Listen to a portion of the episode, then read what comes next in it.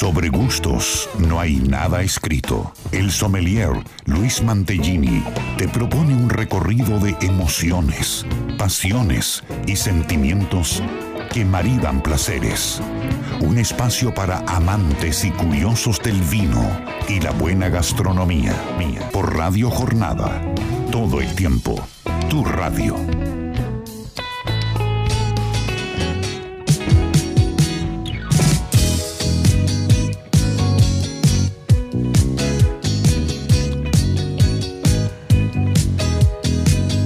Hola, hola, muy buenos días, muy buen sábado para todos, bienvenidos a este nuevo Sobre Gustos. No hay nada escrito aquí por Radio Jornada en la 91.9, mi nombre es Luis Mantellini y aquí estamos, un nuevo sábado en esta quinta temporada, 1 de octubre, programa número 194. Cuenta regresiva para los 200, así que estamos muy felices de hacer cada sábado este espacio de dos horas aquí hablando de todos los que nos gusta tanto y principalmente compartiéndolo con ustedes y también ustedes compartiendo con nosotros todos sus todas las inquietudes, comentarios y todo lo que va surgiendo en este programa, que es un programa multitemático, multieducativo y con muchísimos puntos de vista lindos, siempre enfocado desde el lado del consumidor. Hola Héctor, ¿cómo estás? Buen día del otro lado, espero que estés muy bien. Y la presento a mi amiga María Elena Puerta, que aquí está conmigo ya compartiendo obviamente una copa de vino. Mari, muy buen día. Muy buenos días, señor Luis Matellini, Héctor, eh, toda la gente que ya está enganchada sobre gustos, no hay nada escrito. Un día hermoso hoy día un sábado con sol, temperatura agradable, ya está la primavera a flor de piel. Sí, tal cual, la verdad que hermoso. Y como que uno tiene otra energía, otras ganas. El invierno como que aplaca, aplaca un poquito. Aplaca un poquito, uno Hay que ponerle más energía, hoy la energía la tenemos. No tiene tantas ganas de salir, pero ahora como que esta época es linda para hacer diferentes cosas y bueno, Mendoza tiene como este programa que usted recién decía que era multitemático, Mendoza es multifacética, podemos hacer muchas actividades y disfrutar de experiencias. Bueno, y hoy vamos a hablar de experiencias que se vienen porque hay actualidad y la actualidad en este tramo ya últimos tres meses del año y me imagino que ya ahora estará pensando en con quién va a pasar Navidad, 24. No, todavía no hablamos de eso. Usted sabe que no. Esperemos un poquito. Usted que sabe que no, eh, por lo menos esperar eh, primero de diciembre podemos arrancar con esos temas. es como que eh, ahora, pensemos en cosas de octubre. Octubre, octubre es un mes que tiene muchas cosas para hacer, mucha actualidad. Muchas actividades. Tenemos, vamos a tener invitados entonces, bueno, eh, la verdad que el mes de octubre va a estar para disfrutar, para qué pensar en Navidad, que es en diciembre. Bueno, bueno, está bien, está bien. Vamos a pensar en este programa nosotros.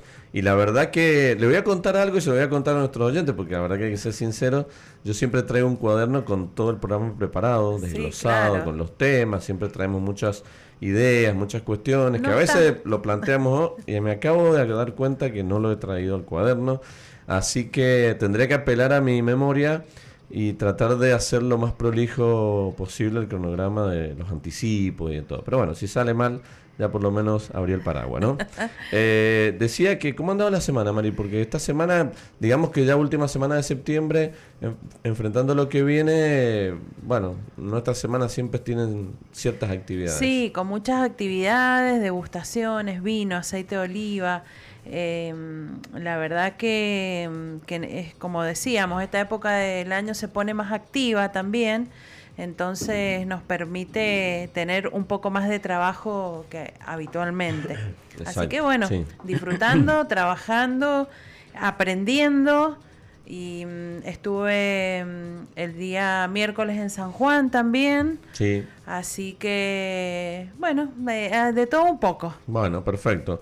Y, ahora vamos a contar un poquito esto que hablábamos de la actualidad, vamos a referirnos y voy a pasar los anticipos, pero antes no me quiero olvidar de saludar a todo el equipo y a toda la familia de Bodega Staffile que nos acompaña en esta quinta temporada y que bueno, hoy nos está acompañando con un blend partida limitada Malbec Cabernet Sauvignon. Una de las joyitas que tiene eh, dentro de la línea de partida limitada que por ahí siempre digo que es la la, botella o la, variedad o el blend más desprotegido, digo, porque en esta línea tenés el Petit Verdot, tenés el Cabernet Franc y tenés el Malbec, que son tres, tres varietales con mucha potencia. Pero este blend calladito, eh, cuando la gente lo prueba, eh, ¿por qué digo esto? Porque muchas veces uno ante la elección de un blend o de un Cabernet Franc o de un Petit Verdot, que ya hemos hablado otras veces, la gente se obnubila por decir, no, dame algo, Cabernet Franc o Petit Verdot. Y el o el Malbec en, en, su, en su tercera alternativa, pero por ahí el blend es como que la gente... Sí, pero esta dupla Malbec Cabernet Sauvignon, 50 y 50...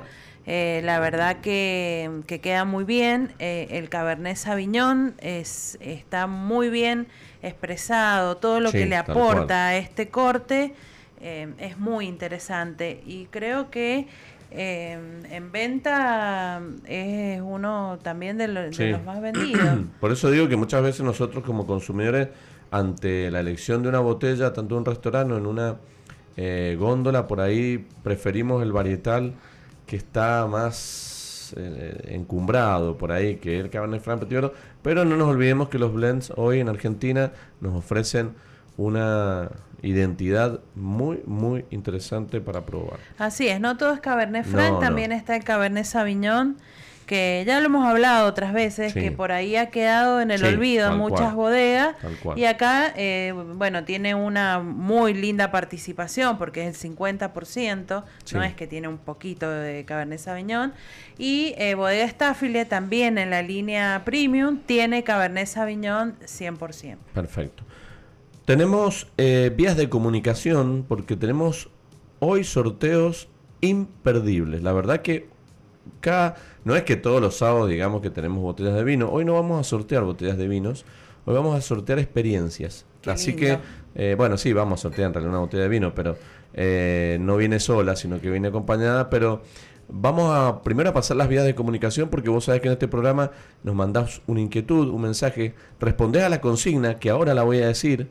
Eh, ¿Se acuerda sí, de la Sí, sí, sí, me acuerdo, claro que me acuerdo. la ventaja de, de, ordenar el programa hoy en la mañana hace que esté un poquito más lúcido y más fresco. Eh, y la verdad que la consigna de hoy está buena. Primero voy a dar vías de comunicación, que es el WhatsApp de acá de Radio Jornada, que es el 2616 83 14 34 o alguno de nuestros contactos personales. Nos escribís y vas a estar participando por estos hermosos premios y, eh, e imperdibles experiencias. La consigna del día de hoy es a ver, usted, María Elena, lo sabe, pero también nos podemos ampliar un poquito.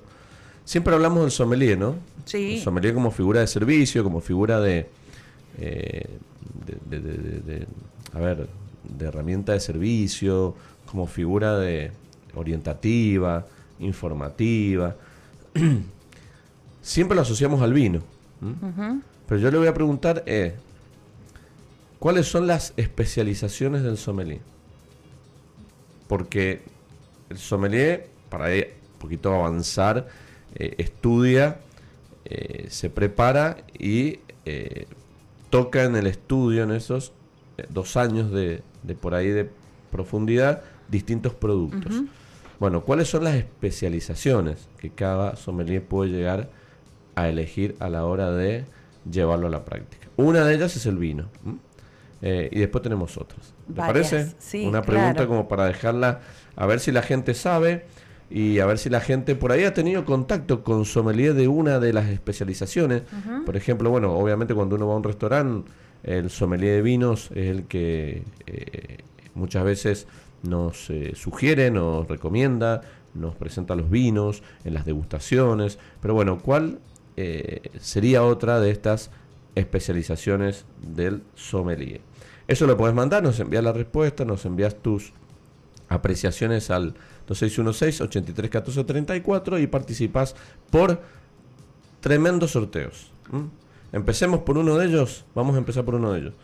Sorteo número uno es una experiencia premium en bodega Staffil. O sea, para dos personas. Es decir, te vas a la bodega, haces la experiencia, haces el recorrido, haces la degustación y conoces la bodega que anticipamos ya hace una semana que ya está abierto el turismo. Así ¿No es, es así? Sí, señor. Va a ser un placer recibir a quien se gane este hermoso premio. Una, una Esta linda, bueno, experiencia- eh, una experiencia más que nosotros sumamos al programa y que la vamos, las vamos a ir sorteando sábado tras sábado, vamos a ir regalando experiencias para que vos del otro lado puedas animarte muchas veces o a continuar en este camino de recorrer bodegas que tenemos en nuestra provincia, que son muchas y son todas tan lindas. Bueno, ahora la nueva propuesta de Staffile eh, invita a conocerla. Así que bueno, una experiencia por un lado.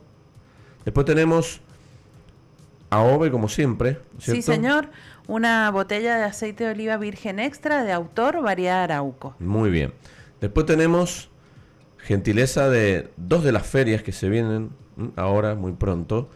eh, la semana que viene, fin de semana largo, o sea que hay que agendarse y hay que eh, armarse y organizarse porque hay mucho.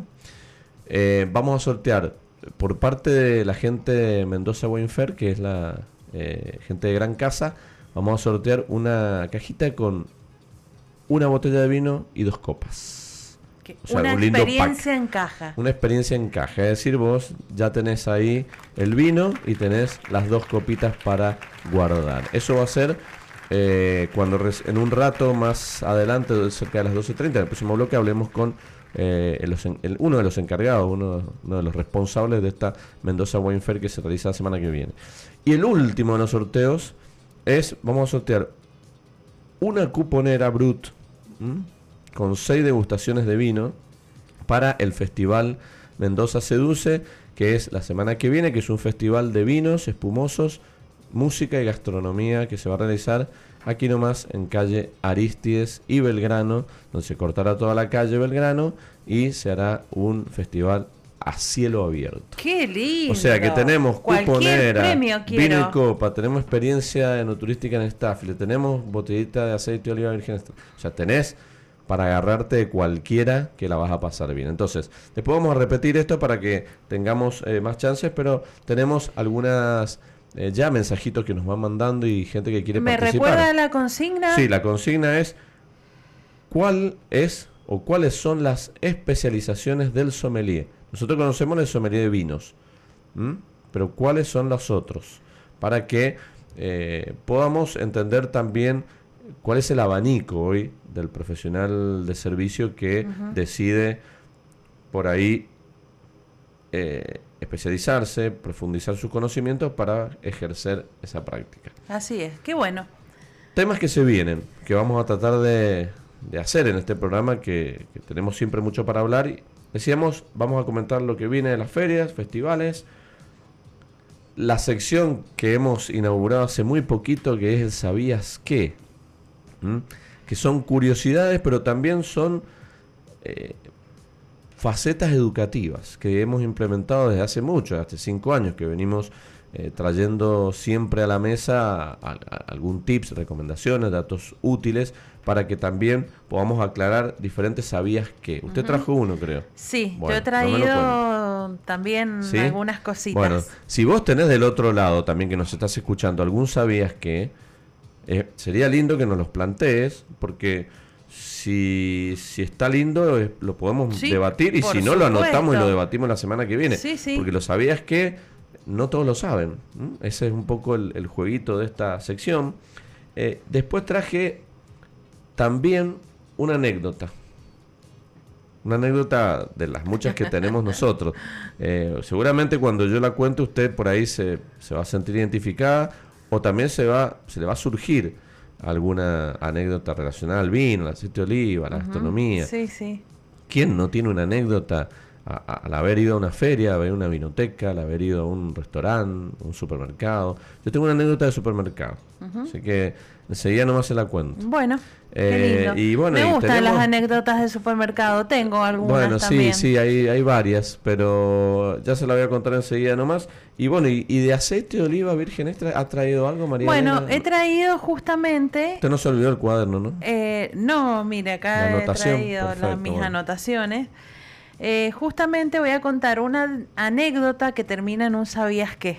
Es decir, voy a- Ah. un combo hecho. Ah, Anécdota y sabías qué. Relacionado al aceite de oliva virgen extra. Relacionado al aceite de oliva virgen extra. Qué bueno, qué bueno porque son todos temas que ayudan a aclarar y también, como decimos siempre, vos que estás del otro lado y que nos ha pasado todo el tiempo, porque los mensajes de muchos de ustedes que nos envían por ahí nos agradecen haber dicho tal cuestión porque no la sabían o porque lo tenían como un concepto equivocado y la verdad que eso está bueno reflejarlo. Así es. Y he traído también eh, una receta de aceite de oliva y especias. Cómo Mm. conservar las especias frescas.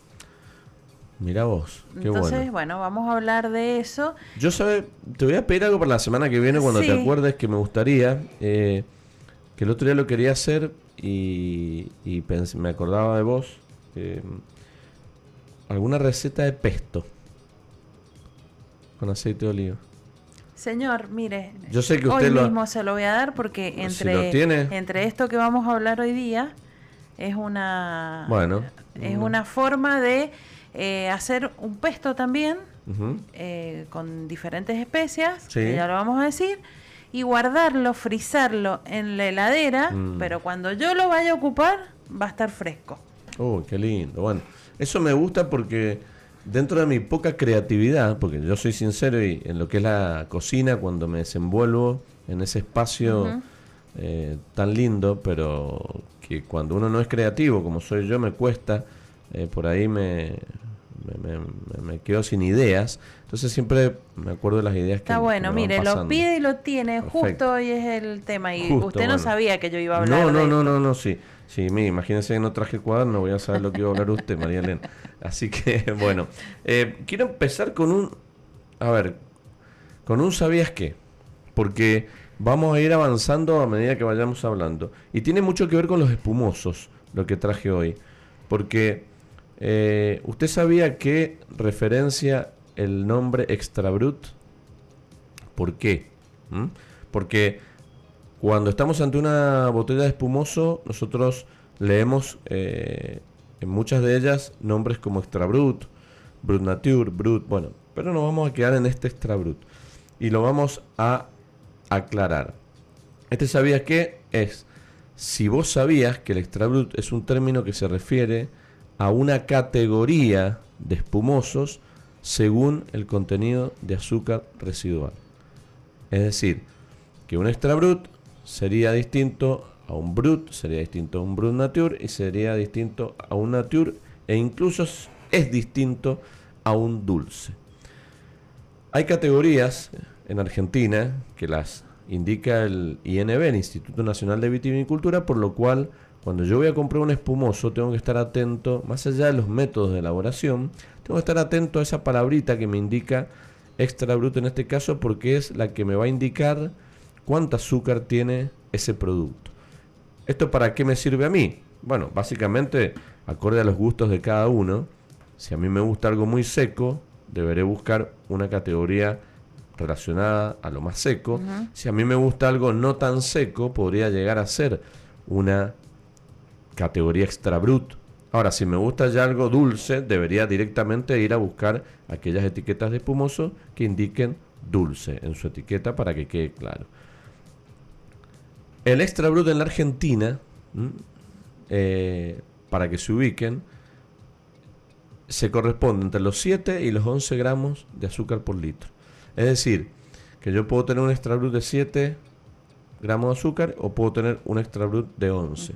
O sea que ahí hay 4 grados o 4 gramos de, de azúcar, ¿no? Que realmente nos cambia mucho. Sí, Porque se nota. mucho en la comparación. Eh, decimos a veces, bueno, estoy acostumbrado a tomar extra brut, pero por ahí cuando tomo un extra brut que compré, eh, digo, uy, pero este está mucho más seco que los que tomo yo normalmente y son extra brut. Bueno, quizás ahí vos estás percibiendo esos 2, 3, 4 gramos que puede haber de diferencia en un extra brut. En la Argentina hoy los extra están siempre entre los 8 y los 9 gramos de azúcar por litro, en general, en su mayoría. Pero bueno, acá la clave de esto es cómo darnos cuenta, más allá de las categorías, cómo darnos cuenta el azúcar que tiene eh, cada uno de los espumosos en Argentina. Es muy sencillo, porque si nosotros damos vuelta a la etiqueta, en la contraetiqueta, abajo en letritas negras, vamos a encontrar el alcohol y vamos a encontrar el azúcar por litro. Y ahí nos va a indicar. Es siempre. obligatorio, tiene que estar sí o sí. Yo me Exactamente. fijo siempre. Entonces- porque me pasa, porque a mí me Sí. gustan bien secos Exacto. y por ahí me compro uno que tiene 11 y la verdad que se, que se siente. Bueno, Esos eso- gramitos de más de azúcar se perciben. Eso para mí debería estar indicado, por ejemplo, eh, en las cartas de vinos, o en las cartas de restaurantes, cuando vos tenés 5 o 6 opciones de extra brut, bueno, poner en un, entre paréntesis el gramaje de azúcar. ¿Esto por qué? Porque es como hablabas vos, Mari.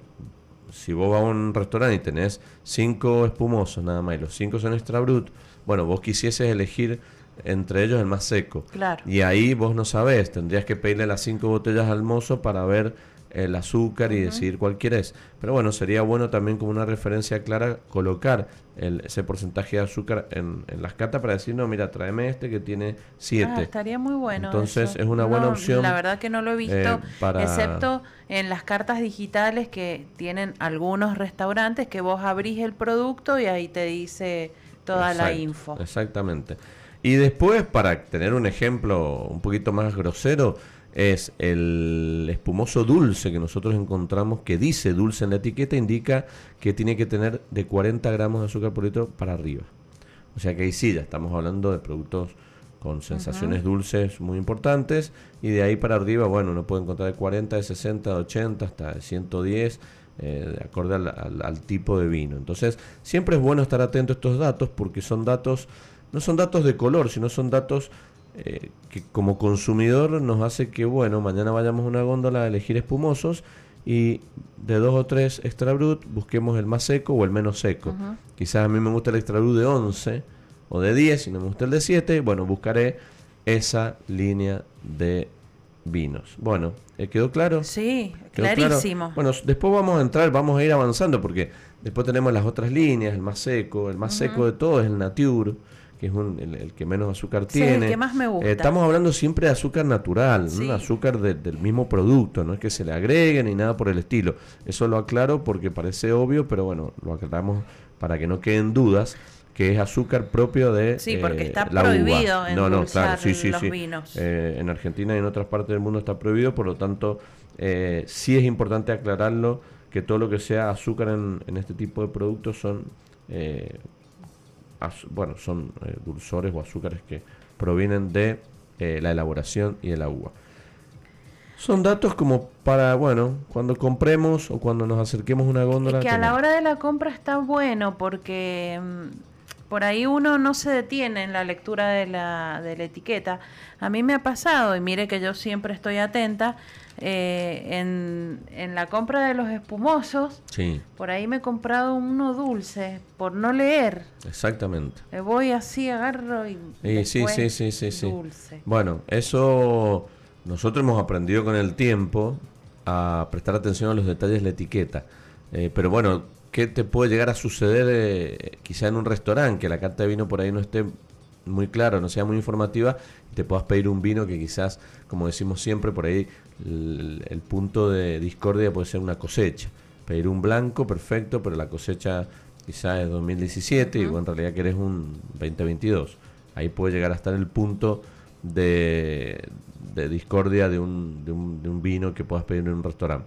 Pero bueno, son datos lindos. Después voy a tener otros, ¿sabías que relacionado también a datos de botellas? Buenísimo. Usted sabe que ya hay, hay gente que nos está mandando Mensajes, sí, mensajes sí. Hay mucha gente. sí. sobre eh, el- la, consigna La consigna, bien. de eh, las distintas especializaciones que se pueden que puede hacer un sommelier después de que después de que se recibe. Según lo que digan, yo voy a dar mi punto de vista. Bueno, ¿Puede ser? ¿Puedo eh, darlo? Sí, o- Bueno, y eh, usted también eh, estaría bueno. Después vamos a cerrar con alguna conclusión. Sí. Pero vamos a empezar. hemos a- entrevistado nosotros Vamos a vez empezar, dice mm, eh, Betina.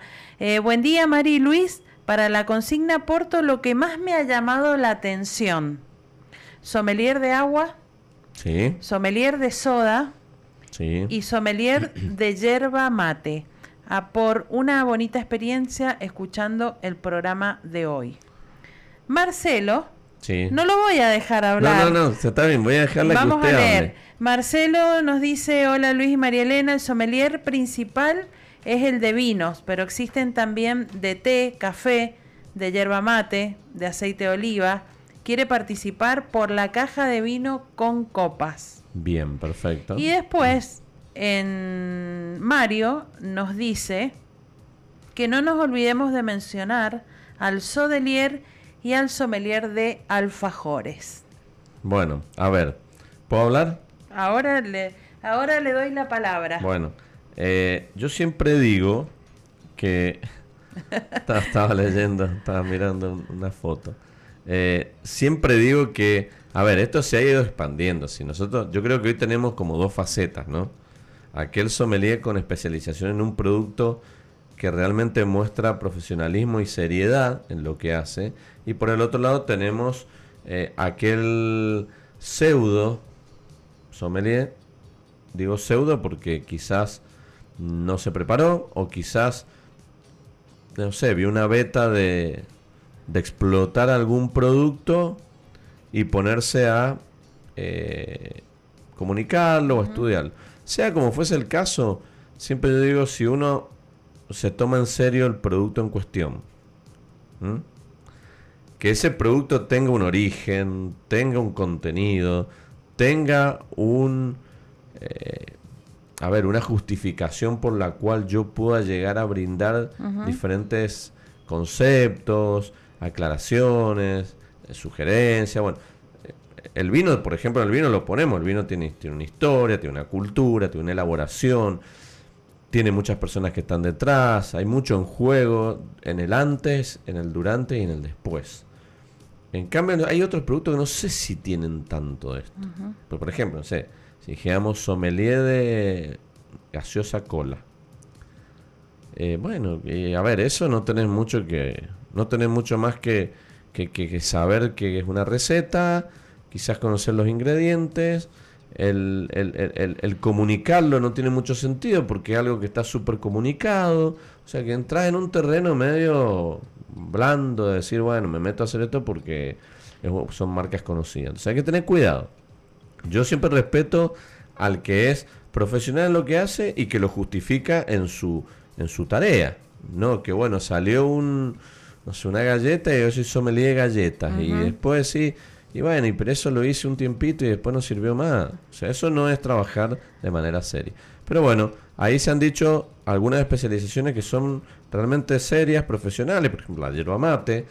Uno por ahí te puede gustar o no el mate, pero, pero vos entendés que eso sí también tiene todo un proceso, tiene una historia, Sí, eh, eh, después hay tiene diversidad, tiene estilo, bueno. eh, Igual que el té, el café. Igual que el té, el café, son- los que se están nombrando en estos momentos. Exacto, bueno, el agua, por ejemplo, Betty nombró ahí el tema del agua. El agua también, yo cuando incursioné al principio en, en épocas de estudio, eh, encontramos que el agua era muy diferente, muy distinta. Así Sí, que bueno, sí, hay un montón de cosas que vamos a ir eh, hablando acá, pero bueno, me quiero ir a la pausa porque tenemos entrevista pactada ahora y no me quiero demorar con eso. Así que le voy a pedir a, a Héctor que hagamos una pausa cortita. Ahora le vamos a pasar el, el teléfono de Paula para que nos cuente lo que se viene la semana que viene en la Mendoza Wine Fair y después ya vamos a seguir avanzando con muchísimos temas y con muchísimos mensajes que van llegando para participar de los tremendos sorteos que tenemos hoy y además para también, como decimos, enriquecer este programa de sobre gustos, no hay nada escrito. Ya volvemos y yo siempre justifico a aquellos que trabajan en pos de un producto pensando siempre en el consumidor. Yo creo que la clave es esa. Sea el producto que sea, decíamos recién yerba mate, té, café, agua, por supuesto vinos. Y si vos trabajás pensando en el consumidor, si vos trabajás pensando en el bienestar, sin ningún interés de por medio, sin, eh, hasta te diría, porque, a ver, sin ningún producto que esté avalando eh, que vos puedas llegar a- a jugar en contra de- del consumidor, bueno, ahí hay un problema. Pero yo siempre digo que aquellos que eh, estudian un producto, estudian su historia, su cultura, hacen que después puedan transmitir y comunicar y educar, que es lo principal, a los consumidores o a los futuros consumidores de un producto, que eso es lo que hacemos particularmente con el vino y también con el aceite de oliva virgen extra, ¿no? Sí, señor. La Eh, verdad que, bueno, em, varios comentarios hay, algunos eh, serios, otros que por ahí uno, uno se ríe, pero es por esto, por la falta de se- seriedad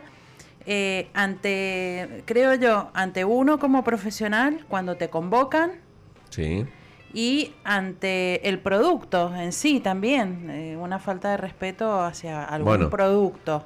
Creo que es, es, bueno, un poco unido a lo que yo decía, el ser profesional y el ser serio es cuando uno estudia un producto en sí, que ese producto en general, después encontraremos las marcas, encontraremos las diferencias, los perfiles, los estilos, pero bueno, por ejemplo, hablando del vino, uno estudia eh, todo lo que viene detrás, la, la planta, el viñedo, la tierra, el terroir, todo lo que hablamos siempre, el clima, eh, obviamente la, eh, la- la aparición del, del recurso humano como, como importantísimo. Y después de allí, bueno, saldrán vinos acorde a distintas elaboraciones que, como decimos, podrán gustarte más o menos, pero está todo hecho eh, bajo una cierta nobleza que es la uva transformándose en vino.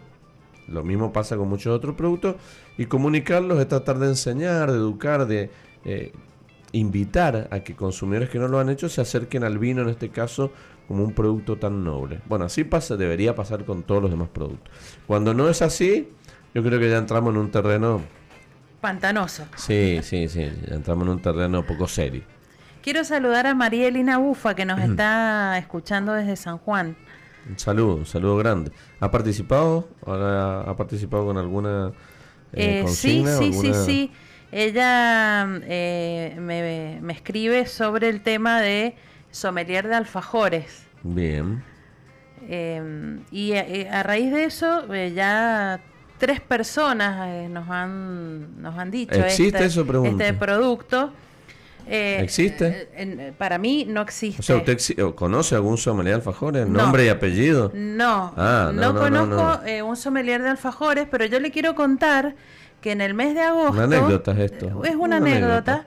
eh, referida a la consigna. En el mes de agosto se realizó en Argentina el primer mundial de alfajor, del alfajor, en donde se parti- participaron muchísimas muestras de alfajores del país. En Argentina se elaboran muchísimos alfajores, Sí. diferentes variedades, chocolate blanco, negro, relleno.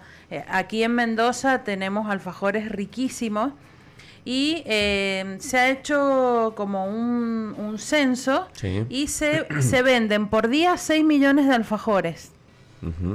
Entonces, me, la organización del Mundial del Alfajor me convoca para que yo me encargue del tema del análisis sensorial de los alfajores Bien. y que haga la planilla de cata. Bien. A lo cual yo dije que no. Primero porque es un producto que no conozco, entonces ahí sería falta seriedad por parte mía. Claro, exacto. Analizar sensorialmente un alfajor. Sí, sí. No hay antecedentes, excepto calculo que cada empresa eh, a la hora de hacer sus alfajores eh, se deben catar eh, Sí, quizá tenga de por algún- sabores, Exacto. por qué chocolate utilizar, pero sensorialmente, eh, hablar de, de un producto así, eh, desconozco, tampoco sé qué, qué, qué habría que analizar. Claro. Y esto ha tenido gran repercusión en el país. Bueno, ahora hay ferias de alfajores y todo.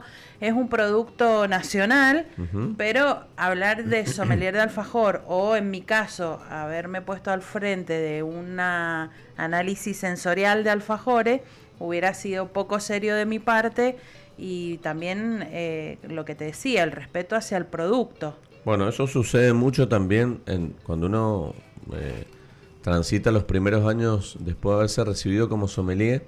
Eh, hay una cata de agua, o hay una cata de café, o hay una cata de eh, otros productos que no voy a mencionar para que dejar abierto un poco la consigna. Y te convocan porque se supone que vos eh, estudiaste esos productos. Pero claro, en realidad el, el estudiarlos quizás de manera general no nos da por ahí la, la autoridad para ponerse a hablar de un producto cuando no lo conoces, no conoces de dónde viene, no conoces cómo está hecho, no conoces a dónde va, los, sus ingredientes. Bueno, hay un montón de cuestiones que en realidad cuando si uno se toma en serio este trabajo y realmente quiere hacer, como decís vos, Mari, eh, tomarse, digamos, los, los recaudos para poder aceptar un desafío como eso, tenés que estar a la altura. Si no, realmente es ponerse a decir, sí, bueno, me meto en esto, invento, improviso. Igualmente, uno, por ejemplo, nosotros que, mm, que, hacemos degustaciones de vino, eh, yo en particular también de, de, aceite de oliva, en cada degustación, en cada cata, uno estudia más, se sigue capacitando. Todo el tiempo. Antes de preparar la degustación, eh, uno eh, eh, prepara los productos que va a degustar, eh, busca información. Eh, bueno, eh, para cubrir eh, todas las expectativas también de, del consumidor o de quien está en, del otro lado. Puede pasar que haya preguntas que uno no sepa a pesar de que se está especializando. Eh, yo creo que, que, esa es de la seriedad que uno está hablando, de la responsabilidad, el compromiso que uno tiene también hacia la otra persona. Y, y, y, y nosotros somos el nexo entre la empresa, el producto, digamos, quien elabora el producto y el, el, consumidor, el que hace la degustación. Entonces, bueno, sería muy poco serio sí, de, sí. de, hacerlo de hecho improvisadamente. Existe, pero... Hay un montón de gente, y bueno, que que quiere trabajar eh, bajo otras consignas, otros valores, que tiene otros objetivos también, quizás económicos, comerciales, sí, bueno, lo que sea. Pero, Pero yo saben quién, eh, qué me, me, me, duele más o, me, pongo el foco acá en el consumidor. Porque el consumidor que encuentra a una persona que supuestamente te va a indicar o te va a orientar en, el, en las características de cierto producto, eh, te miente o, te da datos erróneos o te dice que esto es así, en realidad no es así, o te dice que esto vas a encontrar esto y no encontrás esto, entonces te frustra como consumidor, después como consumidor te quedas con, con una data que es confusa, eh, quizás hasta le agarrás eh, enemistad a ese producto porque te dijeron algo que vos no te creías que era correcto. Un montón de cosas que también el consumidor la paga.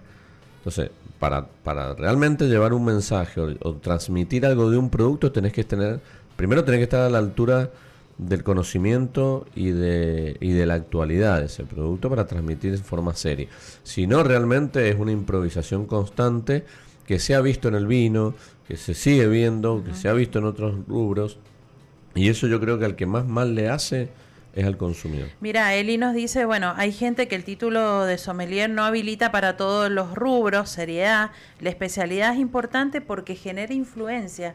Y es cierto, si yo eh, lo que estoy diciendo es poco serio, el consumidor se va a quedar con eso.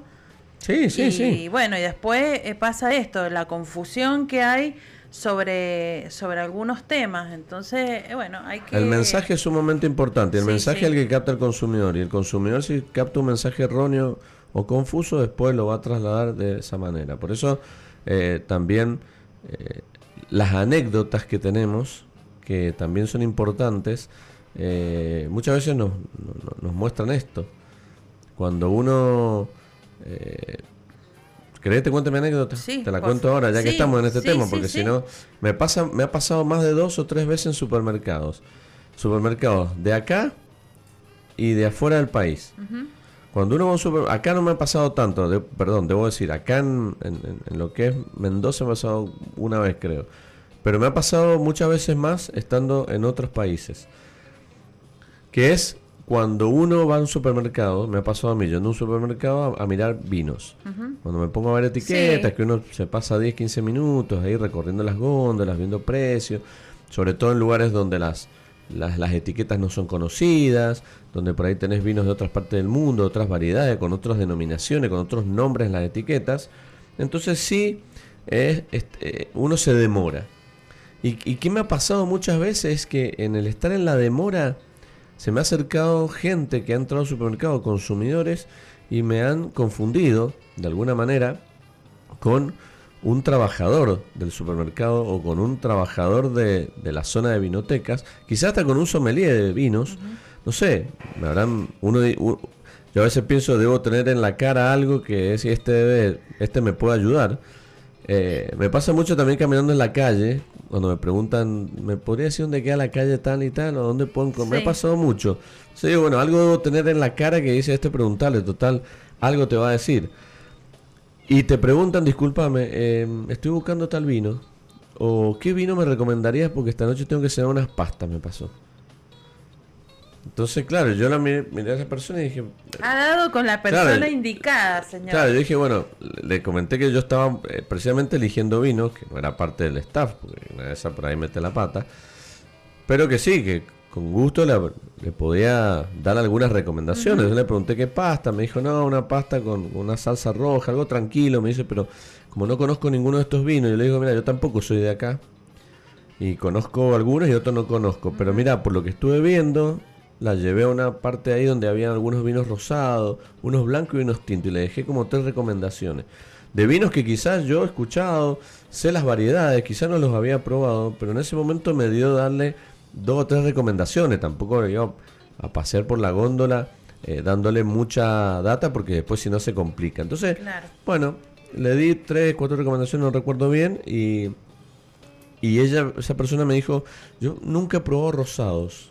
Bueno, le digo, es una buena oportunidad para poder eh, hacer esa prueba. Y con las eh, pastas quedan Con muy las pastas. bien. Entonces, bueno, nos acercamos a una góndola de rosados y ahí que había muchos.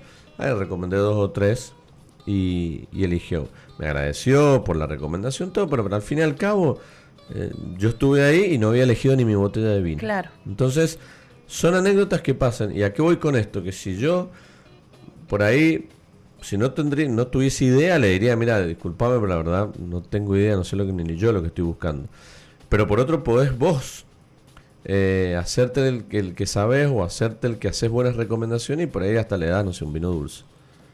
Y no es que le arruinó la experiencia, pero capaz que ella o a esa persona no le gusta el vino Sí, o no dulce. es lo más recomendado. Entonces vos tenés que tener cierto criterio lo- o, o te guías por los vinos más caros o por las etiquetas que más conocidas son. Entonces siempre la recomendación tam- tiene que ser interesante. Eso me ha pasado varias veces en supermercados, de la gente me preguntan, discúlpame, eh, estoy buscando tal vino o tal variedad, vos me podés decir dónde está y yo, mira, no soy de acá, yo también estoy buscando vinos, pero creo que lo vi por este lado. Entonces también, eh, si uno puede ayudar, en ese momento ya uno está como educando o orientando a una persona. ¿Te ha pasado? Sí, sí, me ha pasado. Las experiencias en supermercado a mí me gustan mucho porque mm, creo que eh, la figura del sommelier o de alguien que aconseje a la gente en la góndola del supermercado hoy es necesario. Antes por ahí eh, no, porque no había tanta variedad, era blanco, tinto, rosado, mm, eh, espumoso y nada más. Pero hoy que hay tantas variedades, tantas posibilidades, eh, bueno, creo que la, la figura del sommelier tiene que estar o de una persona capacitada. Y a eso voy. Hay mucha gente que trabaja de sommelier y que no es sommelier recibido, pero tiene una amplia trayectoria laboral, eh, entrenándose, haciéndose cursos y bueno, también es válida su figura. eh, Bueno, que- sí, a ver, no cuando vos tenés ganas, actitud, voluntad, así como puedes tener gente que tiene título y no se actualizó nunca y hoy le preguntás y no sabe Claro. nada. Otros que no tienen título. que han hecho sí, carrera en la experiencia laboral y bueno, y también capacitándose y, mm, y haciendo entrenamiento de- del producto. Exacto. Entonces, en, en el supermercado yo veo a la gente que, que está muy perdida a veces o que siempre va y compra el mismo producto, que no tiene la posibilidad de que alguien los asesore, de que quizás esa misma variedad que le gusta puede comprar otra marca, eh, otra cosa, y eh, es una gran falencia en una región vitivinícola como la nuestra que eso no esté pasando. Y Sí, porque es una pena, tenemos mucho, mucha gente, muchos turistas que por ahí van al súper a, a comprar para llevarse y tampoco saben qué comprar. Vos sabés que hoy hay muchos supermercados que tienen grandes espacios para vinos. Pues ya no es el. Quizás eh, mismos supermercados de barrio también están bien dispuestos con mucha variedad y mucha diversidad. Pero yo creo y considero y estoy convencido de que si ahí en cada uno de esos pasillos hubiese un sommelier, una persona realmente que esté dispuesta a recomendar, no solamente que recomendaría bien, sino además incrementarían las ventas. Yo, eh, Eso estoy convencido. Pero bueno, hasta que no se vea al sommelier como una herramienta de inversión no como un costo, bueno, las cosas van a ser diferentes. Pero yo estoy seguro, porque nos pasa a nosotros, a veces podemos ir a comprar una vinoteca, podemos ir a comprar un supermercado y quizás vamos con la idea de comprar dos o tres botellas, pero si en realidad nos encontramos con alguien que nos entusiasme un poquito y que nos diga, pero mira, esto llegó nuevo y esto es nuevo, mira, han llegado las nuevas etiquetas o las nuevas añadas de este vino, o esta bodega la conoces, sí, bueno, sacó un vino blanco nuevo, ah, mira qué interesante, y en vez de irte con dos o tres botellas, te vas con seis. Entonces, quiere decir que para hasta con nosotros funcionaría o funciona este tipo de asistencia. E, es fundamental. Sí, eh, acá Vanessa eh, hace, participa de la consigna y, dice que ha ido en una oportunidad a un restaurante en Buenos Aires y en donde le presentaron al sommelier de carnes. Pregunta, ¿existe esa figura, esa especialidad? Héctor se ríe de aquel lado del, vidrio. Yo no sé qué le causó gracia. Eh, mira, yo la verdad que no conozco. Yo, te, repito, dame nombre y apellido. Dame nombre y apellido y lo entrevistamos. Lo entrevistamos. Claro, porque en realidad quizás estamos confundidos nosotros. Y quizás para nosotros nos parece un chiste, nos parece gracioso. Eh, yo, conozco, yo conocí a uno eh, hace muy poco eh, no sé si se hacía llamar sommelier, de carne, o sommelier, exacto. Que, eh, bueno, sí, no, nos presentó los cortes, nos presentó, nos dio tips para comprar diferentes tipos de corte y cómo asarlos, cómo salarlos, cómo enfriarlos, o sea, cómo eh, desfrizarlos, cómo, qué tipo de calor darle a la carne, cuánto tiempo. Bueno, en algún punto tiene su validez y, hasta puede llegar a tener su justificación, repito, si esto ha estado acompañado de un proceso de, estudio, de investigación, eh, de, un montón de cuestiones que a vos te avalen como para poder dar esa sugerencia. Eh, por ahí, cuando vos le decís, mira, quiero hacer una carne al horno, ¿qué corte me recomendás? Y bueno, ahí te recomienda distintos cortes que son diferentes a los de la parrilla bueno, quizás por ahí para uno que, no sabe mucho es una solución. Pero bueno, yo siempre digo que si esa persona que se hace llamar sommelier de nos da una buena explicación, nos entusiasma, nos muestra cosas que no sabemos y nos educa, bueno, punto válido. Usted tiene entonces la especialización. ¿Por qué? En fuegos, no, bueno, No, no, no. Yo sé hacer asados e intento comprar carne buena e intento eh, sazonarla bien, e intento que salga la blanda, pero no, la verdad que... Alicia dice un comentario desde la humildad como consumidora. Fíjate qué interesante lo que dice. Hay diferencia entre sommelier y eh, la figura de un influencer. Cada uno eh, se valora, pero son dos cosas distintas. Hay que trabajar con seriedad porque la gente desconoce. Bueno, un poco lo que venimos hablando y es totalmente cierto. El mismo, eh, el sommelier puede no ser influencer y el influencer puede no ser sommelier. Eh, son cosas que pueden estar de la mano o no, eh, pero siempre tiene que venir de... Yo siempre insisto en lo mismo que es tratar de mostrar que no hay un interés mío y que ese interés mío se imponga hacia el consumidor. Eso es fundamental. Porque si no, yo ya paso a ser una figura comercial, que las hay, ¿no? Que no está mal, pero en este mundo, donde en el vino vos, por ejemplo, hoy estás trabajando para una bodega, y si vos te inmolás, entre comillas, con los vinos de esa bodega, difundiéndolos como por las redes o por donde sea, como que son los mejores vinos que vas a poder probar. Y al otro día no estás más en esa bodega y tenés que irte a otra. Entonces, ¿qué herramientas utilizás para con la otra cuando ya los consumidores eh, te escucharon hablar de una manera? Entonces, hay que ser muy cautos, hay que siempre pararse en el lado del consumidor. De esa manera, cuando vos te paras al lado del consumidor, ya la, el, trasfondo del producto es otro pero sumamente importante. Bien. Eh, Sebastián dice, recién me conecto a la radio eh, participo del sorteo, no sé qué se está sorteando, pero conozco eh, sommelier de vinos, eh, sommelier de aceite de oliva y de té. Bien, perfecto. Bueno, eso está bueno el conozco, porque por eso decía yo que, o como decía Vanessa, creo que también le presentaron un sommelier de carne, porque por ahí vos decimos, bueno, sommelier de, de hamburguesas. No sé si existe, no existe, o se habla, no se habla. Ahora, si vos conociste una persona que te la presentaron como tal, bueno, hay que evaluar si esa persona está capacitada para realmente introducirte en el mundo de ese producto. Eh, creo que es bueno, creo que yo siempre digo que para nosotros, porque todos somos consumidores, si nosotros como consumidores obtenemos buena información, veraz, eh, información real de los productos que consumimos, después nosotros vamos a tener más libertad de, exigir o de elegir. Ahora, si nosotros eh, somos compradores de, como decíamos recién, de carne, pero cada vez que compras carne te sale dura, o quizás no es el problema de la carnicería, quizás eh, eh, eh, sos vos que estás cocinándolo mal, o quizás el corte que no es correspondiente a lo que querés hacer. Entonces también tenés que de alguna manera aprender. El consumidor aprendemos nosotros errando, pues. hace una comida y sale fea, le pones un ingrediente y sale feo, después compras otro.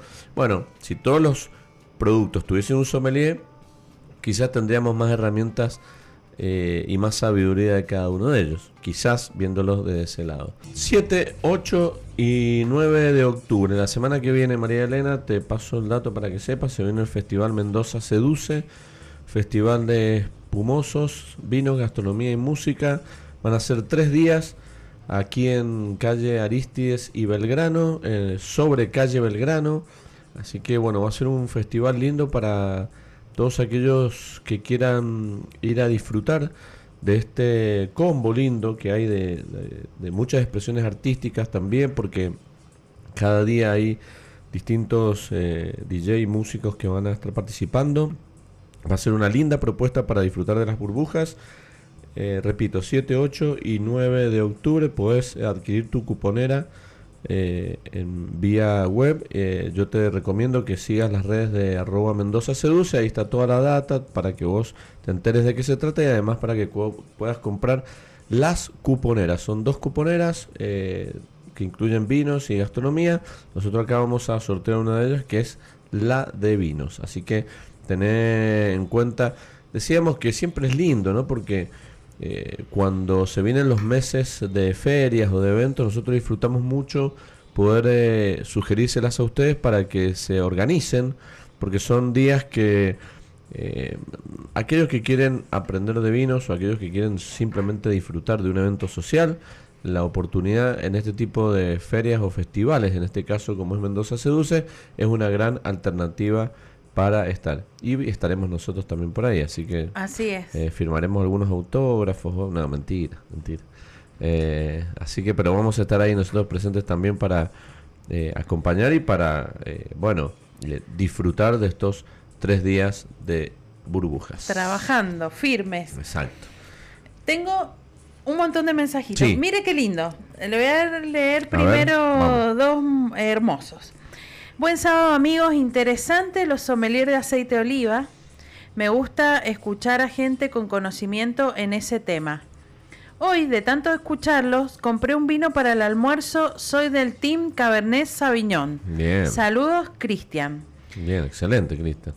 Adriana eh, nos dice, estoy en San Rafael con mi mamá y eh, quiere participar por la visita y por la cuponera. Y yo eh, le mando un saludo muy especial a la mamá de Adriana, a Esther, que nos están escuchando desde San Rafael. Bueno, un saludo grande para Adriana y para toda la familia allí desde San Rafael y bueno, participa de los premios.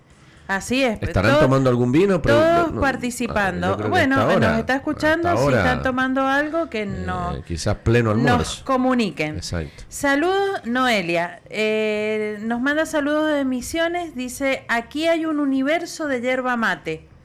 Hay muchos postres y helados con sabor yerba mate. En el hotel donde estuvimos tenía un mate club abierto al público en general, donde se podía ir a consumir mate eligiendo entre más de 15 yerba mates distintas. Hay frascos donde uno puede olerlas, observar sus características visuales y tenían su ficha técnica. Las empleadas brindaban con información clara y específica. Pero los vendedores que venden yerba mate en casas de regionales no están tan capacitados con este producto. Pasa como en el vino. ¿Existe el sommelier de yerba mate? Saludos de Lita y Noelia desde Misiones. Bueno, un saludo grande a, a ellas dos, creo que me suenan, ¿no? Eh, bueno, les mando un saludo grande. Buen retorno. Y de, bueno, coincido mucho en esto también de cuando vos comunicás el producto, cuando el objetivo es el producto en sí mismo que vos querés comunicar o querés educar u orientar, me parece perfecto. Esto de decir, bueno, tenés un espacio donde comunicás el vino, la yerba mate o el café o, el producto que sea. Vos tenés un espacio educativo para comunicar, para transmitir y para recomendar ese producto. Ahora bien, pasa con el vino también acá y con todos los productos cuando vas a un regional. Ahí lo que quieren es venderte.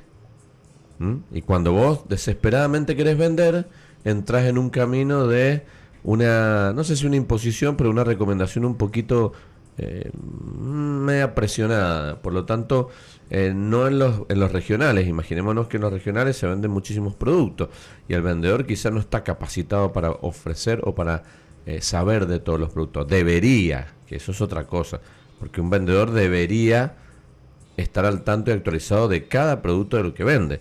Pero bueno, imaginemos un regional, tiene, no sé, habrán 500 productos y quizá no sabe de todos, pero bueno, está en el desafío de cada empleado el tener la capacidad de aprender de cada uno de ellos. Así es. Marielina dice, yo creo que aún si no existiese el título de sommelier de carne, seguro existirán expertos sobre cada producto, como por ejemplo los chocolates, los quesos. Lo importante es lo que ustedes dicen, que se conozca sobre el tema. Una de las funciones importantes que tiene el sommelier para, para, para un poco encuadrar este, este último mensajito es eh, la capacidad de comunicar. El sommelier, más allá de saber de un producto, tiene que tener la capacidad de comunicar. Porque si no se transformaría o en un experto, o por ahí pasa que eh, quizás uno se... A ver, eh, el tema no es saber de un producto, porque hay mucha gente que sabe de diferentes productos. El problema es comunicarlo y llevar bien el mensaje. Ah, ese es el punto más difícil. Claro, por, por ejemplo, un carnicero Sí, un carnicero. Podría, eh, tiene mucha más experiencia en, saber de cortes. Sí, sí, pero quizás en algunos casos no tiene la capacidad de, qué sé yo, dar una charla para 300 personas y, llevar un, mensaje claro. Ahí está el, muchas veces el problema, o en una red social, o en algún otro ámbito comunicativo que tenga la posibilidad de llegar a los consumidores, de incentivarlos, de motivarlos, de generar esas curiosidades. Por eso digo que el sommelier, más allá de saber de un producto, tiene la responsabilidad de saber comunicarlo, que esa es la parte más difícil, creo yo, en lo que hacemos. Por eso nosotros tratamos todos los sábados de, más allá de que tenemos nuestra, nuestra visión, nuestro punto de vista, también entender que nos estamos en este espacio comunicando con un montón de personas y de consumidores que están del otro lado que, que quieren aprender de productos y que quieren saber. Y ese es un poquito nuestro objetivo. Pero bueno, es importantísimo la opinión de ustedes y, creo que, también está bueno. Tengo un sabías qué. Bueno. Tengo un sabías qué que eh, también está relacionado un poco a lo que hablamos o lo que estamos hablando de consumidores.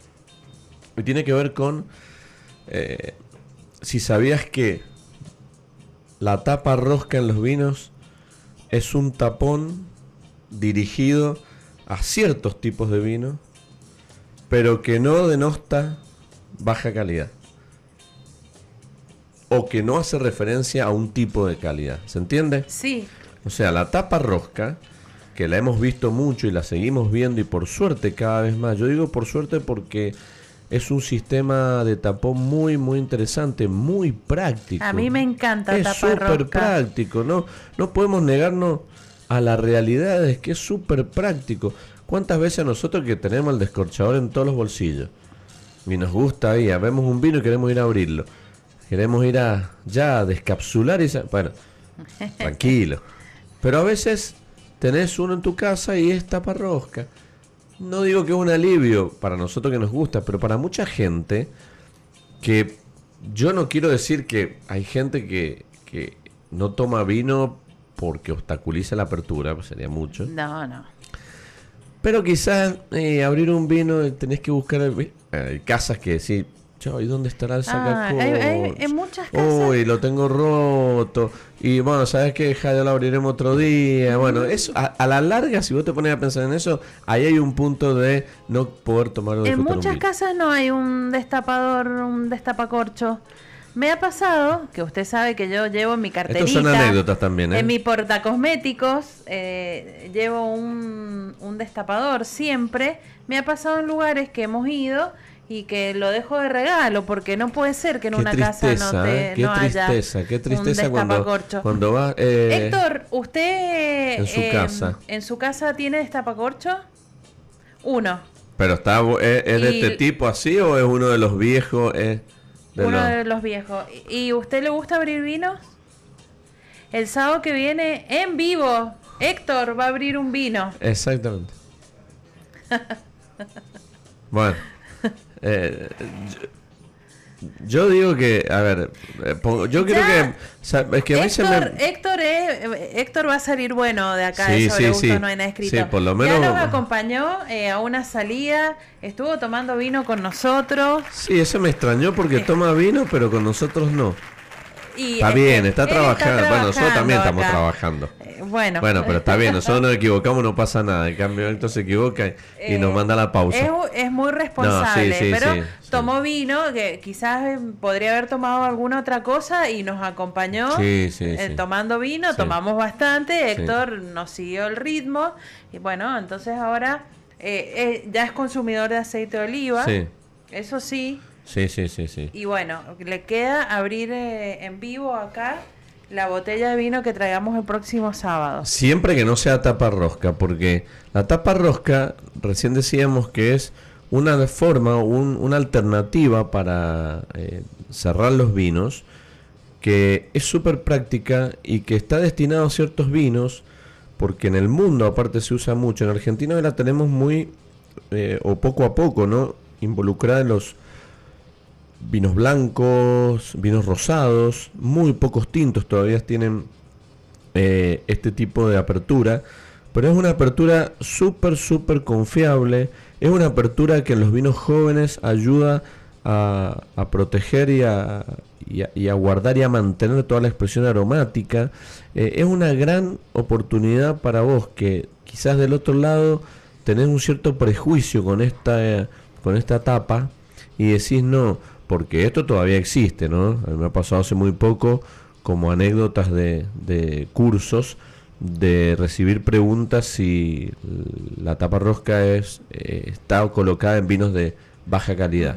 Bueno, eso ya lo hemos No. cansado de decir Y que en el no. mundo- y en el mundo se usa mucho. usa mucho. Y, y repito, el objetivo es la practicidad y el objetivo es colocar ese tipo de taponado en botellas de vinos jóvenes que sean consumidas en 4, 5, 6 años, no, tampoco hay que ser drástico, no, tapar rosca este año, el año que viene, sino que son botellas de vino que nos van a de alguna manera guardar la pre- expresión aromática, la boca y los sabores. Entonces, tapa rosca a no a romper estos prejuicios, a entenderlo como una forma de tapar ciertos tipos de vino. Así que ese es uno de nuestros sabías que del día sábado 1 de octubre aquí en vivo por Radio Jornada. Mario nos dice, cuando sea grande voy a ser habano sommelier. Bueno, eso existe. A ver, ahí tenés, por ejemplo, un producto que también tiene muchísima historia, tiene muchísimas alternativas, eh, orígenes, eh, estilos. Bueno, Eh, bueno también eh, es nuestro, todo un tema. nuestro ¿eh? querido amigo tema. Alberto Yanardi, Sí, eh, que es sommelier sí. y se dedica a realizar eh, degustaciones Sí, de, claro. de habanos. Eh, podríamos decir que, que sí, que él es un, un sommelier que se ha especializado en este producto y, y se dedica exclusivamente a esto y a maridarlo por ahí con algunos vinos, algunos destilados. Así que, Sí, bueno, por eso digo que- no? que- Mario, que también es sommelier, Y le eh, gusta mucho esta también. especialización. Bueno, por eso digo que... eh, Pero yo le voy a decir que sea sommelier de habano y no de humo. Ah, bueno. Eso, eso sí, bueno, yo conozco varios sommeliers de humo. Eh, si me da después de las 2 de la tarde, tengo una lista. Pero no la vamos a hacer en este programa ahora. Eh, es buena esa, es buena. Cuando Usted sea empezó, grande quiero ser está como peleando. Mario. Está peleando, María Elena, está, nos está peleando. Eh, bueno, ahí hablábamos, por ejemplo, de sommelier de aceite de oliva, que no lo hemos tocado el tema, pero eh, por ahí lo mencionaron. Pero bueno, esto relativamente es bastante nuevo porque eh, implica eh, que haya mucho, mucho trabajo detrás. Quiero hacer, justamente, mire, me ha Ojo con lo que va a decir, ojo con lo que va a decir. Porque ya yo veo. quiero decir que eh, Diga lo que uno quiera. ha hecho la carrera de sommelier, Sí. en donde principalmente el objetivo está en el vino. Sí, Y uno estudia otros productos, no tan en profundidad, sino eh, las cosas principales. Sí, sí, su y origen, algunas características, Claro, y degusta algunos productos.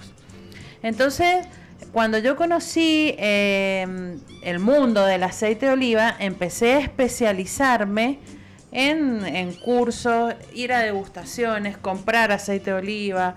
Bueno, y hay eh, en algunos lugares en donde te dicen, te haces un cursito de Sí. tres meses y sos sommelier de aceite de oliva. Esos son talleres de capacitación que están bien y que yo voy a esos talleres de capacitación.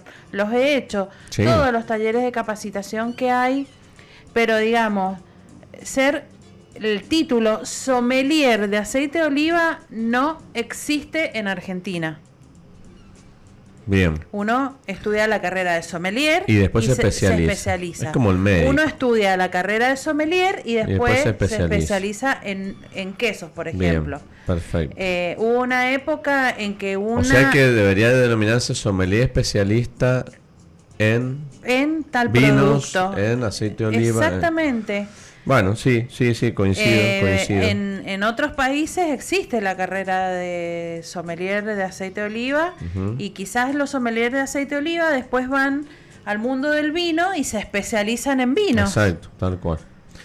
Le puedo hacer una- eh, nos vamos a ir al corte ahora, ¿no? Pero antes le quiero hacer una pregunta fuerte. Sí. Me voy a hacer yo una pregunta y la voy a responder para que darle el ejemplo. Eh, ¿Existen sommelier de vinos ¿m? que sean sommelier de humo? Sí, existe. Sí, ¿Existen sommelier de aceite de oliva que vendan humo? sí. Bueno, en, perfecto. En, en todos Bueno, los ámbitos hay eh, gente eso- que, eso que está no mal. es seria y que vende humo Eso está mal. y que no, no es responsable en, en- en la profesión. Exacto, bueno, y los conocemos. Eh, pero yo digo siempre que me da mucha pena el consumidor, que es donde yo siempre apunto, porque eh, ese consumidor que confía en esa persona que no está preparada y capacitada para educar o comunicar o transmitir, a la larga ese consumidor es, un consumidor que navega en una nube de, de- de- o ignorancia o de conceptos erróneos. Así que vamos a hacer una pequeña pausa, tenemos un montón de mensajes, no estamos leyendo, pero sí estamos anotando porque se vienen cuatro premios, si no me equivoco, que son tremendos para disfrutar experiencias y para eh, que no te pierdas ninguna de las alternativas de lo que se viene ahora en este tremendo mes de octubre con un montón de actividades relacionadas al vino y a los placeres. Así que hacemos una pequeña pausa y ya venimos con la última parte de sobre gustos. No hay nada escrito. Último tramo, última copa aquí, ¿no? Ya de este sobre gusto del 1 de octubre. Sí, así como usted ve, María Elena, el vino acá. Ha fluido ha hoy. fluido, lo vamos disfrutando este Malbec Cabernet Sauvignon. Así que, eh, como este programa también sigue siendo de actualidad, ¿no? Eh, se viene la Mendoza Wine Fair, séptima edición. Y para ello y para que nos cuente qué se viene y cuáles son las propuestas y qué es lo que eh, aquellos que quieran ir, ir van a poder encontrarlo, tenemos a su responsable organizador que es Paulo Casas. Así que nos comunicamos con él. Paulo, muy buen mediodía. María Elena y Luis te saludan. ¿Cómo estás? María Elena, Luis, buen día, ¿cómo están? Muchísimas gracias como siempre por el llamado. ¡Qué alegría, Paulo! Hola María Elena, ¿cómo estamos? Muy bien. Acá en la Palpitando, previa de palpitando. palpitando la Mendoza Wine Fair. Sí, muy contentos como siempre por la mano que nos dan ustedes comunicar este tipo de eventos en la industria y, y feliz de estar, eh, pareciera que, que, fue ayer la última edición que Sí, ¿eh? Bueno, hace un año, se está pasando muy rápido todo esto. Eh, así que nada, muy contento, se viene la séptima edición de Mendoza Wine Fair, eh, la semana que viene, viernes y sábado, 7 y 8 de octubre, nuevamente en Sagrada Cocina, en el corazón del Chacra de Coria, eh, de 17 a 21 horas. Bien, un, un lindo eh, margen de horario eh, y, y, como siempre, bueno, nosotros que hemos ido ya conocemos que, que, se va a disfrutar mucho de las distintas alternativas de vinos que hay, bueno, eh, de todo lo que se ofrece siempre en la Mendoza Wine Fair. Pero, ¿qué tenemos este año, Pablo, para que nos cuentes o para aquellos que nos están escuchando y no han ido nunca? Esa es la pregunta que siempre me gusta, porque es un desafío que me ponen para el año siguiente. Está muy bonito. Este año, nosotros como siempre en Mendoza Wine Fair tratamos de diferenciarnos. Sabemos que en Mendoza hay más de 14 ferias. Nosotros ya estamos con, eh, nombrados de interés turístico y cultural por gobierno y por eh, Luján y Guaymallén. Y como ustedes saben, siempre buscamos cómo diferenciarnos. Ya tenemos un bloque federal, como todos los años, de vinos de todo el país. Ya tenemos una, un bloque internacional con vinos del resto del mundo, que le llamamos nosotros este año va a haber algo de Francia, España, Italia, muy poquito de Portugal. Eh, ¿Y qué hacíamos este año para diferenciarnos? Sobre todo que Gran Casa Vinos cumple 20 años, estamos cumpliendo 20 años. ¿Cómo diferenciarnos en, esta, en estos 20 años, en estos primeros 20 años de la empresa? Bueno, este año todos los bodegueros se han prendido a esta hermosa idea que tuvimos de traer y degustar añadas especiales en Magnum y doble Magnum. Uh. Ustedes chicos, que son este, conocedores de la, de la, industria del vino, saben que este tipo de presentaciones no no se presenta mucho uh -huh. en, la, en la feria de vino, no se degusta mucho en la feria sí, de vino. Claro. Y la verdad que estamos muy contentos porque todos eh, se prendieron a esta idea de traer este, botellones Magnum y doble Magnum de cosas que vamos a probar 2011, 2014, 2015, no están en el mercado. ¡Qué y lindo! que llega, por supuesto, a los 90 mil pesos la botella. Así que estamos muy contentos de que, más que nunca, esta edición, el que no se vaya el fin de semana largo, quede ya la Mendoza Wine Fair. Uh -huh. Sí, vos una, sabés que... Una tentación. No, y está bueno porque más allá de ofrecer algo diferente, que siempre está bueno, ¿no? Porque sobre todo para los, los que vamos siempre, pero yo creo que ya el ofrecer distintos vinos de Argentina y de afuera, ya eso suena una propuesta más que interesante y, y esto que proponen este año está buenísimo porque eh, hay mucha gente que realmente no entiende o hay mucha gente que no ha probado nunca vinos en Magnum. Exacto. Y doble Magnum, una Yeroban, una Yeroban es para nosotros es, es muy lindo tenerlo, que lo lleven, que se presente, que se deguste. La verdad que muy contentos porque este año también nos acompañan, ustedes nos conocen, cuidamos muchísimo el vino. Lo nuestro no es un sunset. Queremos que la gente sepa que esto es una feria de vinos como las grandes ferias del mundo, la London Wine, la New York, la Tokio. En ese nivel, esta es la realidad que nos dicen los colegas, donde subimos la vara del de resto uh -huh. de las ferias. En ese nivel hoy está Mendoza Wine Fair, se cuida el detalle de la cristalería, se cuida el detalle de los spitters, la temperatura. Bueno, eso es Mendoza Wine Fair para la gente que, que la tiene acá a la vuelta, que no hace falta irse a, a Londres o a Nueva York a claro. esa gran feria de vino que vaya, que vaya eh, este año eh, van a estar todos los bodegueros confirmados el día viernes, sobre todo, que vamos a hacer una foto con todos los bodegueros, y van a estar ahí, hablando con don Daniel Pi, don Walter Brescia, este, eh, la, la, gente de Lucas Jiménez, el enólogo de Juan Pichelini, Lucas Jiménez y la Cos, miles, miles de personajes que van a estar este año acompañándonos, bodegas que van a llevar sus mejores vinos. Trapiche por primera vez que participa, va con Skype de litro y medio de tres, maravilloso lo que van a este Qué bueno, Pablo, interesante. Yo, yo sí. siempre digo, eh, eh, Pablo, y mm, que yo soy una eh, fan de Mendoza Wine Fair, vos lo sabés, porque claro, creo que creo que es una feria en que tiene, bueno, aparte de, de, de todo esto que ofrecen y que, que, siempre cada año hay, hay algo distinto y que se destaca, es una feria que eh, recepciona siempre al nuevo consumidor y que a partir de esa feria después empieza a participar en otras. Yo eso lo veo cada año y, mm, y que es una, es una feria, por ahí en otras siempre nos encontramos las mismas caras, es una es una feria en donde hay nuevas caras, hay gente joven que se divierte, que por ahí eh, saca entradas para ir los tres días. Y, y bueno, eh, habla bien de la feria y, y de esta propuesta linda que, que ofrecen cada año. Muchas gracias.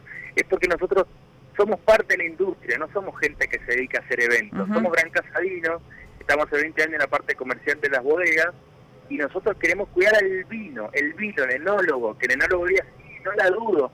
A ver, en esta época que estamos de mundial, hablando de figurita difícil, en esta feria participan las bodegas que no participan en otras ferias. ¿eh? Tenemos el orgullo que dicen, yo voy a, ser, voy a estar en una sola feria Mendoza, y va a ser Mendoza Wine Fair, Trapiche Sky, Viña Cobos, este, Poesía, Patrón Santiago, Chateau Lacoste, Francia, por primera vez que se presenta, Patrón Santiago, primera vez que se presenta, Poesía la segunda, los clásicos como Roberto Lamota, como Walter Brescia, como Susana Balbo, los, los, productos de Juan P. Michelini, de la familia Polo, todos eligiendo esto que hay veces que es verdad, no se encuentran en otra feria. Bueno, esa es la alegría que nos da a nosotros que nos elijan para probar estas bellezas que van a llevar, que de verdad que nos han sorprendido para bien todo el mundo va a llevar algo lindo para degustar. Paulo, eh, ¿ya están agotadas las entradas o se puede comprar? No, tenemos la suerte de que ya estamos post pandemia, el año pasado estuvimos un poquito más acotados con la cantidad de gente, así que todavía están a la venta las entradas en andesticket.online. Recomendamos anticipadas, sí. Eh, porque mm, vamos a tener un, un precio muy diferencial anticipado de 5.200 pesos la entrada, que incluye la copa de vino, la consumición gastronómica y la degustación de vino. Y en taquilla, sí, para que también el mendocino se empiece a acostumbrar un poco a la, a la, compra anticipada, va a costar 6.900 pesos. Ah, que claro. una diferencia linda para comprarla antes. Sí. ¿Por qué? Porque también, no vamos a, decir una cosa por otra, van a, van a ir muchos turistas el día de la feria. Entonces no nos parecía justo que nosotros que siempre decimos que el mendocino tiene que tener un diferencial en Mendoza. Ustedes me han escuchado hablar de, 30% de descuento en los restaurantes, etcétera, etcétera. Y dijimos, bueno, vamos a hacer lo mismo aquí. Entonces el mendocino, que la compra anticipada, el que se quede, 5.200 pesos. Este año el copón es un copón bellísimo de cristal, también cuidamos, como se decía, la cristalería. Hasta el miércoles 4, 5, el miércoles 5 está la venta anticipada en andesticket.online, y, que también es una empresa Y también incluye la consumición, que eso tampoco incluye otras entradas a feria. Correcto. Este año con Lucas Bustos, el dueño de la Cocina, este, vamos a hacer algo diferente en donde no vas a tener una consumición. Este, este año se va, van a ver varias islas y se va a hacer lo que se denomina finger food o bandejeo, en donde va, vas a degustar todo el tiempo algo para comer. Qué bueno. Bueno, qué lindo. Y de a poquito vamos mejorando con los comentarios y las críticas que nos hace la gente. Sí, sí, yo creo que eh, es importante generar que el producto esté todos los años porque eh, siempre hay gente que va a ir por primera vez, siempre hay turistas que van a poder conocer la propuesta por primera vez también. Y después estamos los que vamos siempre, los que ya conocemos, que también por más que hayan propuestas nuevas o no, siempre el desafío de ir a probar vinos de nuevas cosechas o, nuevos productos siempre es interesante eh, y eso ya nos llama la atención sumado a las nuevas cosas que tiene. Así que eh, desearte, bueno, éxito a todo el equipo de Gran Casa. También agradecerte por el premio, ¿no? Que estamos sorteando eh, y que enseguida nomás daremos él o la ganadora y, que pueda también de alguna manera enterarse de lo que están haciendo, que siempre es muy lindo para la industria y muy lindo sobre todo para los consumidores. Muchas gracias a ustedes, como siempre el, agradecimiento eterno por eh, darnos un lugarcito y difundir eh, lo que hacemos acá en Mendoza, que hay veces que los mendocinos no conocemos. Así que lo espero 7 y 8 de octubre de 17 a 21 Sagrada Cocina, la séptima edición de Mendoza Wine Bueno, ahí estaremos entonces, Pablo. Muchísimas gracias. Buen fin de semana. Muchas gracias. Y un gran saludo. Bueno, semana. Gracias a ustedes, como siempre. La palabra de Pablo Casasa, organizador de esta séptima edición de la Mendoza Fair. ¿Cuántas cosas hay, no? La verdad que ojalá todos los meses fuesen así. A mí me encantaría. ¿eh? Realmente me encantaría que todos los meses tengamos, pero no solo para nosotros, que a nosotros nos nutre, nos educa, eh, sino también para el consumidor de vinos que quizás no puede ir este mes o no puede ir esta semana, pero puede ir el mes que viene, o, sabe que todos los meses va a tener una propuesta. Pero bueno, quedémonos con lo que tenemos y no con lo que no tenemos, y que realmente en octubre eh, Y noviembre van a haber algunas ferias lindas para, para aprovechar. Como no es todo el año así, también yo le digo al, oyente, al otro lado, bueno, hacer un esfuerzo A, que pueda ir, aunque sea todo lo que pueda abarcar, porque yo digo a veces, a ver, esto es una cuestión mía, ¿no? Pero a veces vos decís hoy una entrada, 5 mil, 4 mil, 6 mil, bueno, sí, la verdad que es plata, pero quizás salís a comer o quizás un día te pedís un delivery de un par de cositas y te gastas más o menos lo mismo. Sí, sí. Y está bien, estás en tu casa comiendo, lo que vos quieras. Pero digo, en, en pos de hacer otra cosa diferente, claro, exacto. Eh, no lo haces todos los días ni todos los meses. con otra gente, interactúas con la gente de la bodega. Eh, probás vino, te divertís, escuchás música, comes. Bueno, todas las ferias que hay en Mendoza plantean eh, panoramas eh, bastante similares y un poco también es decir, hago algo distinto que no hice o hago algo que hace, porque la última feria que tuvimos, no sé, tratando de pensar fue hace cuatro o cinco meses. Entonces, el reencontrarse con estos eventos sociales me parece una gran, una gran oportunidad. Así que bueno, estamos eh, anotando los eh, mensajes que nos van llegando, saludos y que nos van agradeciendo eh, por ahí el haber respondido a la consigna. Eh, Mario acá me manda un mensaje y me dice que sí existe el Habano Sommelier, hay un torneo mundial y todo, me dice. O sea, para, para, para que podamos eh, ponerlo aclarado. Y bueno, ya se alusionó a lo que vos hacías eh, recién, Mari, que decía Alberto Gianardi es Master Sommelier de Habanos. O sea que dentro de lo que podemos decir, las especializaciones de sommelier los tenemos, como ha mencionado la gente, de agua, bueno, de vinos, de agua, de aceite de oliva, virgen extra, de café, de té, de yerba mate, de destilado. Y bueno, se me van. Los, los, que digamos más eh, podemos encontrar. Después tenemos de habano, tenemos muy poco tenemos de carne si existe o si existiese, bueno, tenemos muy poco. De quesos. De queso, bueno, de queso, tenés razón, de quesos, eh, eh, sí. Eh, hace un tiempo una empresa láctea tenía una cheselier, bueno, que también es sommelier de queso, cheselier en el mundo. Hay varios con este título. Sí, sí, que en muchos casos las empresas lo utilizan como si fuera un un, embajador de marca, un brand ambassador, que, que, es como un embajador de marca que eh, va a las ferias, va a los eventos del mundo en representación de la empresa o del producto más que nada y que tiene, repito, esa capacidad de comunicar y de transmitir el mensaje de lo que exactamente. Sobre la elaboración del producto y la parte de la comunicación, que también es la, la más importante porque es el nexo entre la empresa y el, el, el producto y el consumidor. Tengo el, último, ¿sabías qué? Para que, bueno, también tengamos algunas referencias relacionadas a, si yo te digo uva cereza, Pedro Jiménez, Torronter Riojano, Criolla Grande, Aquí estamos, ¿de qué estamos hablando? ¿Sabías que esas uvas son las conocidas uvas criollas?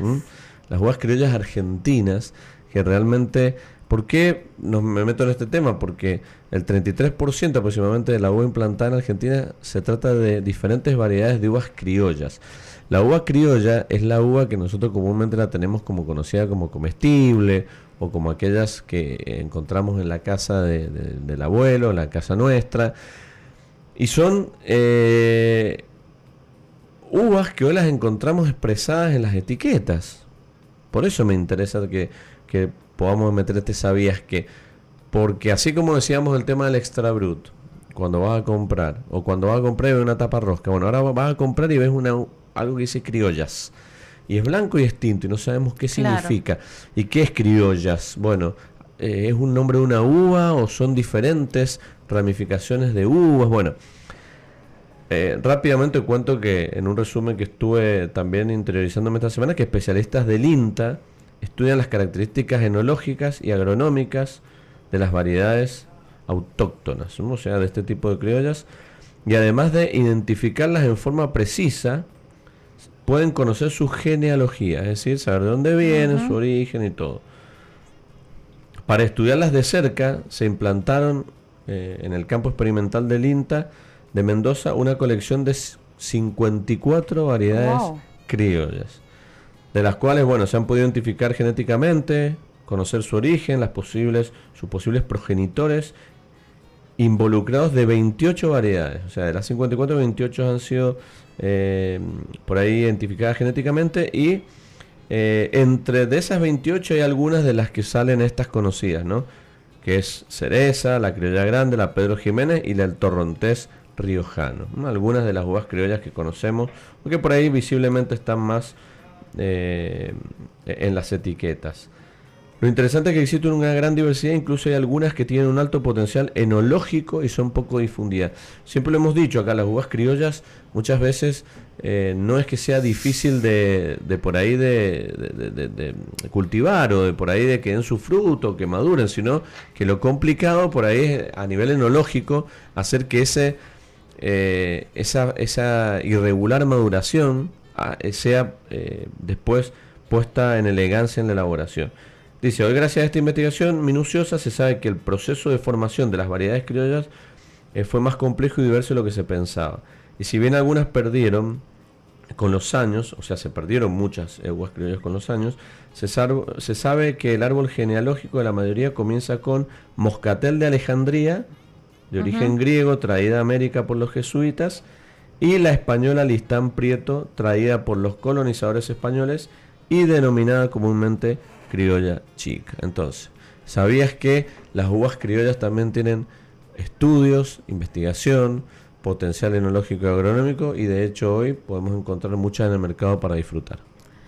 ¿Sabía que del 3 al 10 de octubre... Eh, espera, ahora.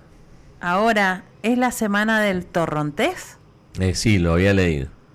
Sí, lo había leído. Así que bueno, una buena forma también de homenajear a las criollas. A las criollas. El próximo sábado eh, podríamos traer un torrontés de bodega estáfile.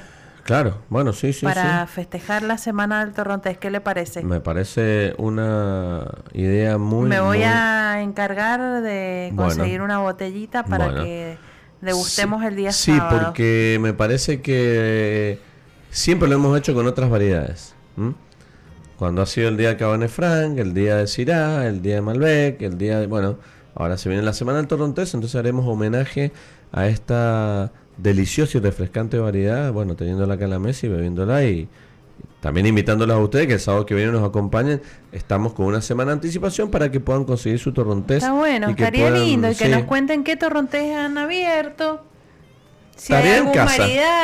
Vamos a dar tarea en casa desde acá de este programa para que vos del otro lado digas, bueno, tuve una semanita para encontrar algún torrontés y que el sábado a las 12 lo abras y nos acompañes con esta linda, me encanta, una variedad que no solamente me gusta disfrutarla cuando uno toma, sino que además eh, me asocia a un montón de experiencias y situaciones muy agradables.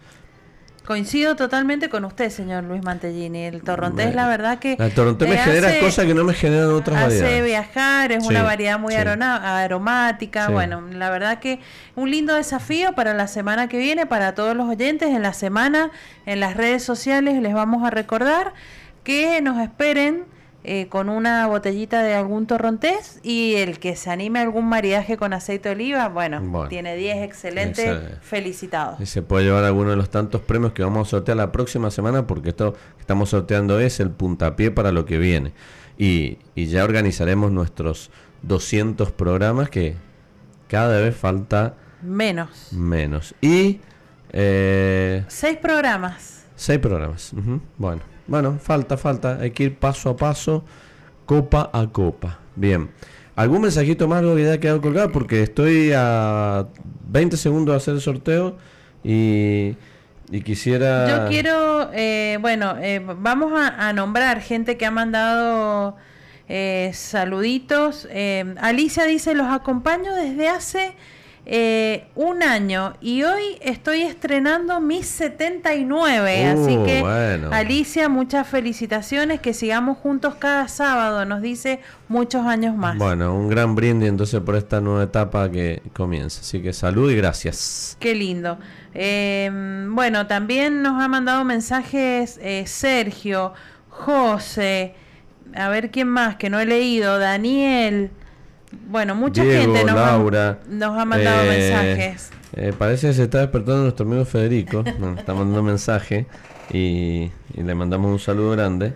Eh, y bueno, hay mucha gente que, que nos está eh, poniendo me gusta a todas las publicaciones. Toda. La verdad estamos muy contentos. Hemos hecho un programa, a ver, siempre con mucha información. Hoy me olvidé el cuaderno, pero mi memoria está intacta Intacta. porque hemos eh, desandado muchos temas y, y son temas que quedan para la- los próximos sábados y, y son temas que, que quedan en la mesa de cada uno de nuestros oyentes, que quedan ahí como para que después lo, lo charlen o, o lo pongan en práctica. Eh, María Elena, eh, usted ya tiene los o las y las o los y les ganadores, del dos sorteos, que son muchísimos. Cuatro premios. Uh, qué lindo. Cuatro qué lindo. ¿Cómo no premios estar del otro lado? Y vamos a empezar ¿Cómo no a decir? Que el aceite de oliva de autor, variedad Arauco, de paso saludo al ingeniero Leonardo Moral, que Sí, hoy no, no lo hemos saludado, pero Sí, ahí sí, siempre, cada sábado nos está escuchando. Se lo va a llevar Sebastián. Muy bien, Sebastián, Ya felicitaciones. nos pondremos en contacto. Después, el Apúrese, gran- tengo, estoy el nervioso. gran Estoy premio- muy ansioso. Usted me la está haciendo. El gran como premio ansioso. de Gran Casa. Sí, sí, la, la botella, de vino y dos, copas. copas para Marcelo. Para Marcelo. Bueno, felicitaciones, Marcelo. La experiencia en bodega Staffile Premium Sí. se la va a llevar Adriana para dos personas, es decir, Adriana y a y quien ella lleve. acompañante, perfecto. Y la cuponera de Mendoza Seduce, Brut, la componera Brut. cu- cuponera Brut de- para ir a Mendoza Seduce, se la lleva José. José, perfecto. Bueno, eh, ¿qué? ¿No? Ninguno decía Luis Mantellini, ahí, ¿no? No, Bueno, no, qué no, pena, no. qué pena. Bueno. Siga participando. Voy a seguir participando la semana que viene, sábados. porque la semana que viene tenemos también un montón de sorteos que si- siguen siendo imperdibles. Como cada sábado, en Sí. realidad hace cinco años que venimos. Por ahí se juntan mucho Por ahí se juntan mucho, pero, sí, sí, sí. Pero bueno, nosotros muy alegres de que ustedes los puedan disfrutar, así que ya nos pondremos en contacto con todos los ganadores. Eh, Héctor del otro lado, muchas gracias por todo, por la operación, como siempre. Mari, eh, muchas gracias porque hemos compartido un sábado, se ha pasado rapidísimo, Rapidísimo. pero lo hemos disfrutado Le muchísimo. La, la receta de las especies y el aceite de oliva para el próximo Sí, sábado, sí, no, ha no, quedado no. tiempo, sí. pero vamos a arrancar con eso y torrontés. Perfecto, entonces eh, ya está tomada la palabra para que... eh, Traiga el cuaderno, anote. Cuaderno y anote para sí, sin duda alguna. Bueno, eh, muchas gracias a todos por participar de este programa que hemos hecho tan lindo, con un montón de actualidad, un montón de tips y muchísimas cosas. Y gracias a todos realmente por participar, a todos los que nos escuchan, que enriquecen cada sábado este lindo programa. Así que bueno, me despido como siempre digo, recuerden que no hay vinos mejores ni peores, sino que hay vinos que te gustan más o que te gustan menos, porque sobre gustos no hay nada escrito. Chau, chau.